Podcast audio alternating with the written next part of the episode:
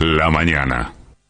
Han investigado a más de 1.500 personas que tenían gnosis, aparentemente sin orden judicial o amañadas por algún magistrado, fiscal o juez que, que habrá de determinarse. Y bueno, lo que decía esta gente era hacer investigación eh, paraestatal, era, era una cosa grotesca, hacían inteligencia paraestatal, que es lo que es la, la, investigación que estábamos siguiendo nosotros. Porque otras cosas se usaban para o para apretar o para carpetear o para denunciar o pongamos de todos los verbos o adjetivos que sabemos y conocemos.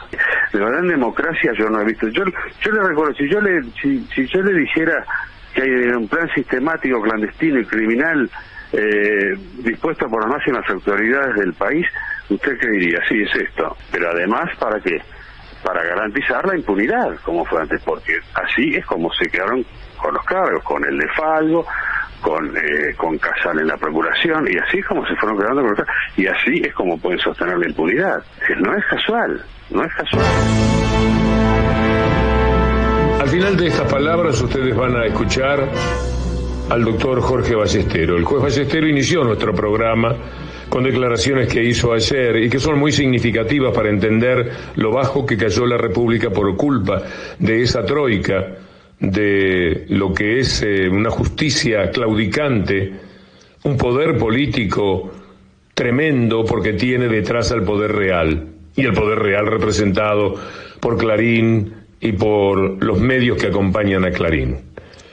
Cuando Ballestero cuenta todo lo que padeció, y dice que es una etapa parecida a aquella a la de una dictadura, y dice bien, por supuesto, no me asombra tanto porque son hechos conocidos. Lo que sí me llamó la atención es cuando Ballestero cuenta que un periodista o eh, hombre, mujer, no, no recuerdo, entra a la oficina, creo que dijo una movilera, para increparlo por lo que iba a hacer, ya que había trascendido, uno se da cuenta hasta dónde tienen conciencia de su poder, con qué escaso pudor se mueven, porque el periodista o la periodista no se representan a sí mismos, sino los afanes que vienen desde los que mandan en esos medios de comunicación. Y tienen que cumplir como sea, y una de las cosas que debían hacer, dándose la enorme autoridad que emana de ese poder real, lo que tenían que hacer era achicar, amilanar, humillar al juez ballestero de antemano. Y esto me parece que es el colmo. Bueno, ¿cuántos colmos hemos tenido ya en el aprendizaje, en la comprensión que hemos tenido de todo lo que ha padecido la República, la democracia, con quienes se apropiaron de ella, de la manera que lo hicieron, siempre con mentiras, hasta ganar, aunque más no fuera por cuatro años, el poder político y hacerlo valer como si hubieran estado allí 20 años y proceder como si los hubiera votado el 80% de la gente y no un poco más de la mitad. Creo que es una etapa esa en la que se movía la Gestapro de la que tanto hablamos, esa en la que los jueces tiemblan, aun si no son partidarios del Grupo Clarín, esa etapa en la que los empresarios toman nota de que si le pasa eso a hombres poderosos como de Sousa y Cristóbal López, le puede suceder a cualquiera. Imagínese usted, imagíneme a mí. No tenemos ningún tipo de defensa, pueden hacer con nosotros lo que se les antoje. Y así, ¿dónde está la preconizada libertad? Siempre en manos de ellos.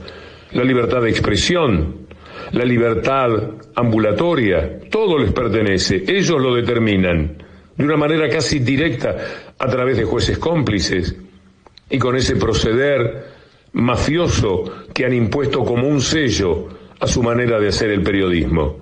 Cada persona que hacía algo que al gobierno anterior podía disgustarle era, era atacada de todo lado. Y bueno, nosotros lo que queremos es traer, creo que el caso concreto de Alberto Pérez es lo que escenifica perfectamente qué es lo que estaba haciendo las mayores autoridades de la provincia de Buenos Aires.